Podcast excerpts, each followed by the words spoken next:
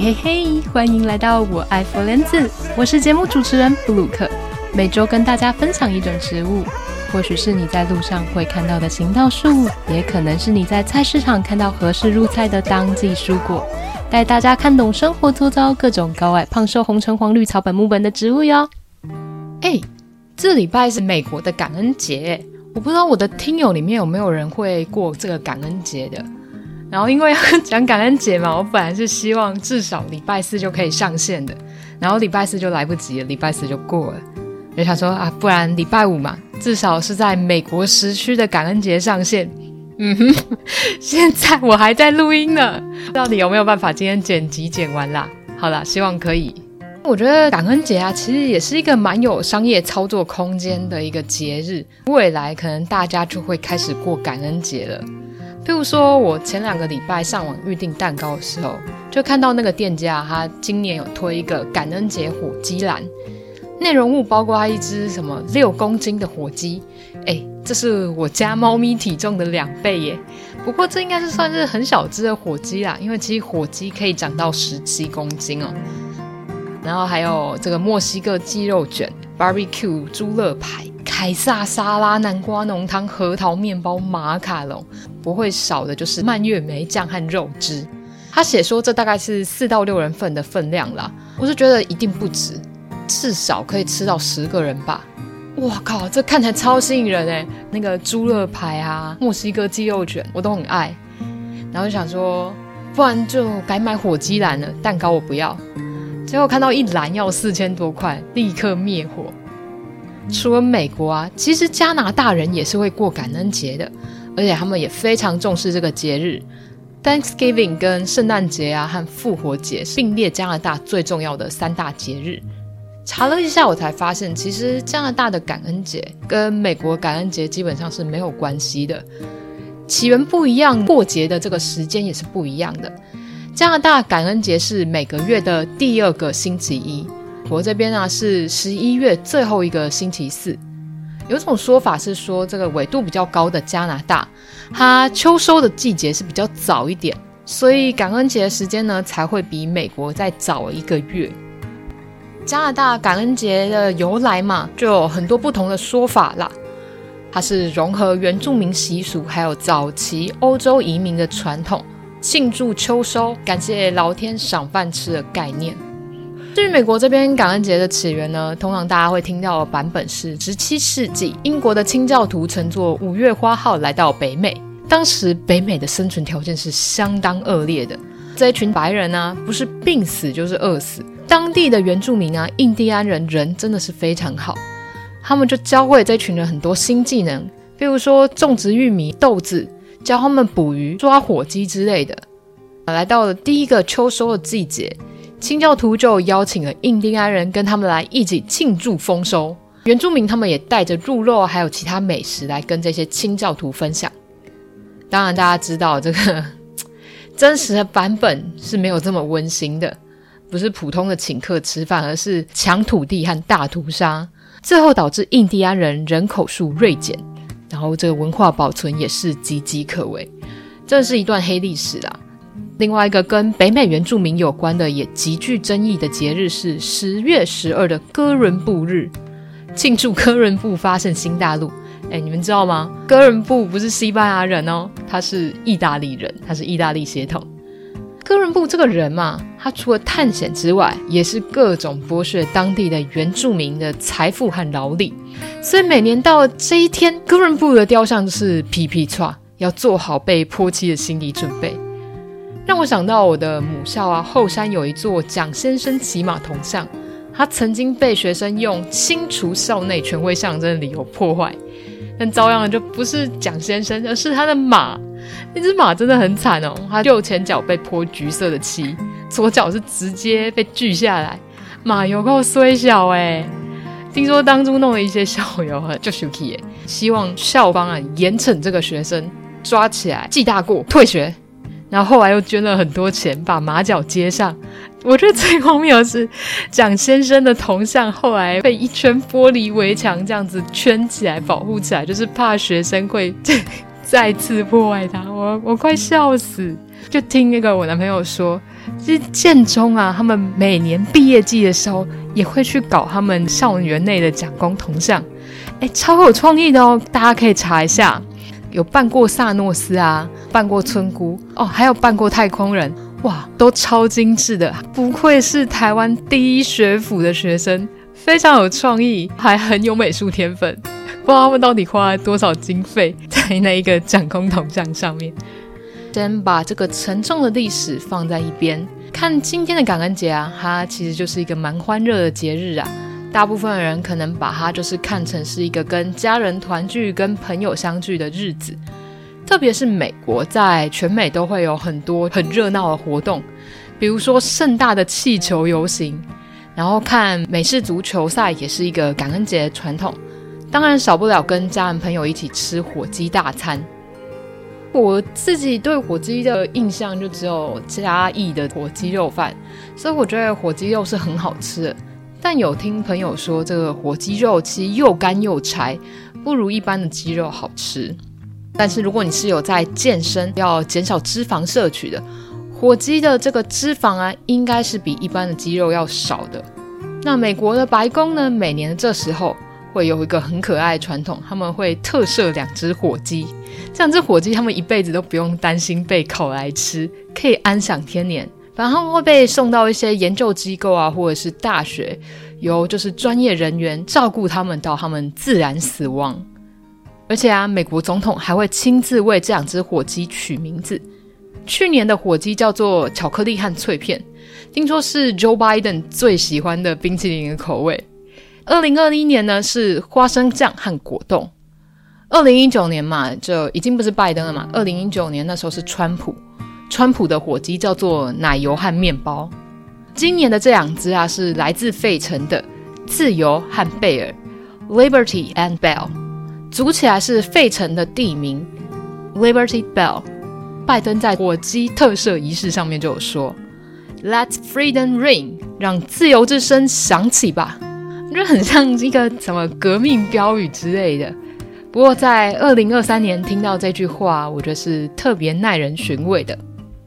我有看到白宫官方账号在 X 上推文，自由和贝尔的全身都是白色的毛，诶，超干净、超漂亮，难怪是天选之鸡。我自己一直有一个印象，说火鸡的毛是黑色的。你去 Google 搜寻火鸡，排序比较前面的图片都是黑色的火鸡毛。但实际上，我又查一下农委会的资料，哎，其实以台湾养的火鸡来说，白毛的火鸡的比例是比较高的。哎，好，又长了一点没有用的新知识。不过这些火鸡啊，还有什么美式足球、大型游行等等感恩节的活动啊，可能对大家来说都比较遥远，比较没感觉。重点还是黑色星期五疯狂购物节。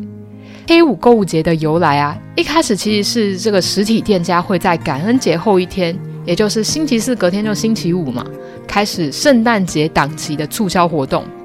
后来又延伸出了一个 Cyber Monday，就是在感恩节的隔周一，电商也会加入这个特惠活动，让这个消费者是一路买买买买买买买买买哦，很可怕。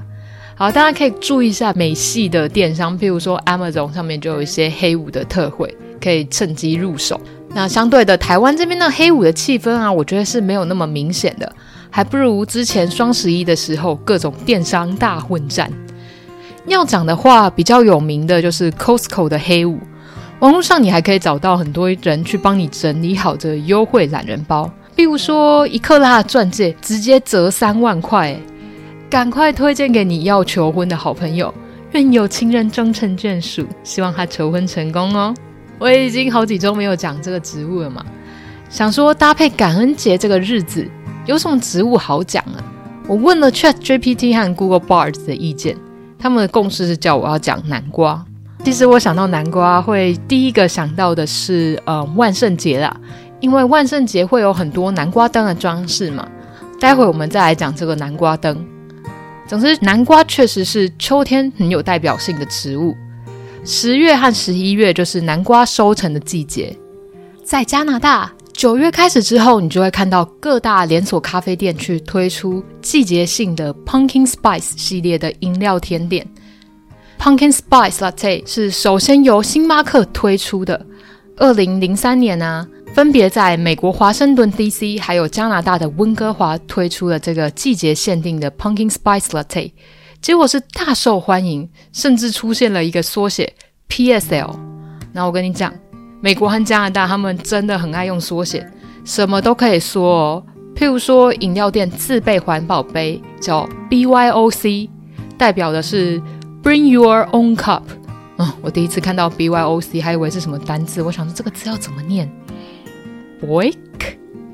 那超级肥胖但是很好吃的 P B J 是 Peanut Butter and Jam。三明治啊，涂一层花生，涂一层果酱，再涂一层花生。哎，这个真的超好吃，大家可以试试看。我觉得在台湾呢、啊，北部人比南部人爱用缩写，什么北车永豆很甜。你看高雄火车站缩写成高车或雄车，念起来都很怪吧，对不对？我第一次听到北车是我大学的那个迎新宿营吧？什么东西？什么叫北车？后来才知道是台北车站。嗯，才四个字而已，有什么好缩写的？讲回来，这个 Pumpkin Spice Latte，星巴克大获成功之后啊，其他店家就有跟进哦。连麦当劳都有这个南瓜系列的拿铁咖啡，我自己非常喜欢。其实它就是一杯香料奶茶的概念，会加上一些肉桂啊、豆蔻、丁香等新香料，喝起来真的是很舒服、很温暖。我个人觉得，如果你喜欢肉桂卷，你一定会爱上这杯 Pumpkin Spice。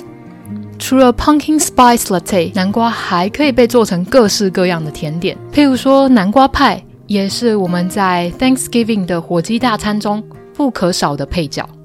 台湾大部分都是被用在咸食里面，很经典的金龟叉米粉啊。以前高中的时候，班上有个同学，他妈妈做的金瓜炒米粉，哇，真的太好吃了。他每次带便当，如果是当天是带金瓜米粉，他就要带两盒，因为有一盒是要留给同学抢的。他如果只有带一盒，那他那天中午就没饭吃了。我后来想一想，这到底算不算霸凌啊？另外一种我很爱的组合是南瓜意大利面，在国外你不可能找到这味，台湾独步全球，赞！南瓜的品种真的是霸霸种，有可食用的，也有单纯做来观赏用的，还有两者兼备的。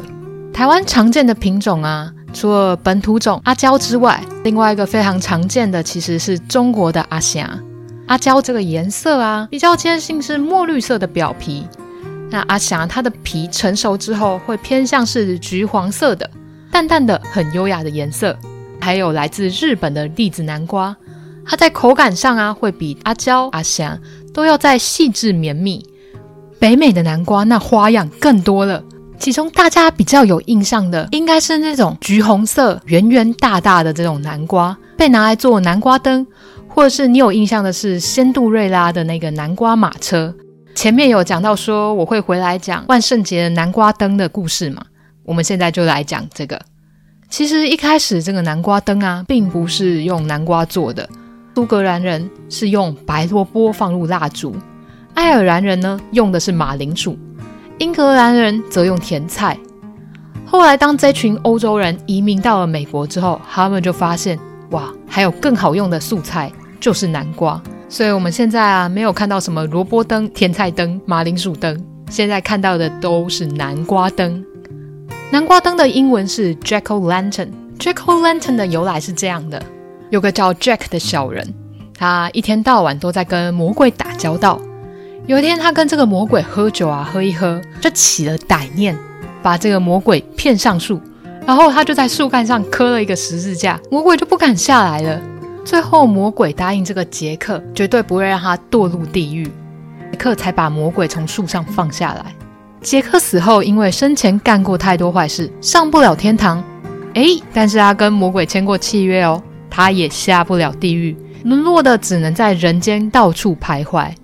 最后，魔鬼现身，给了他一小块灰烬，他就把这块灰烬啊放进了一个打了许多洞的白萝卜当中。好让这个灰烬可以烧得久一点，这就是南瓜灯的由来啊！一开始是白萝卜哦，并不是南瓜。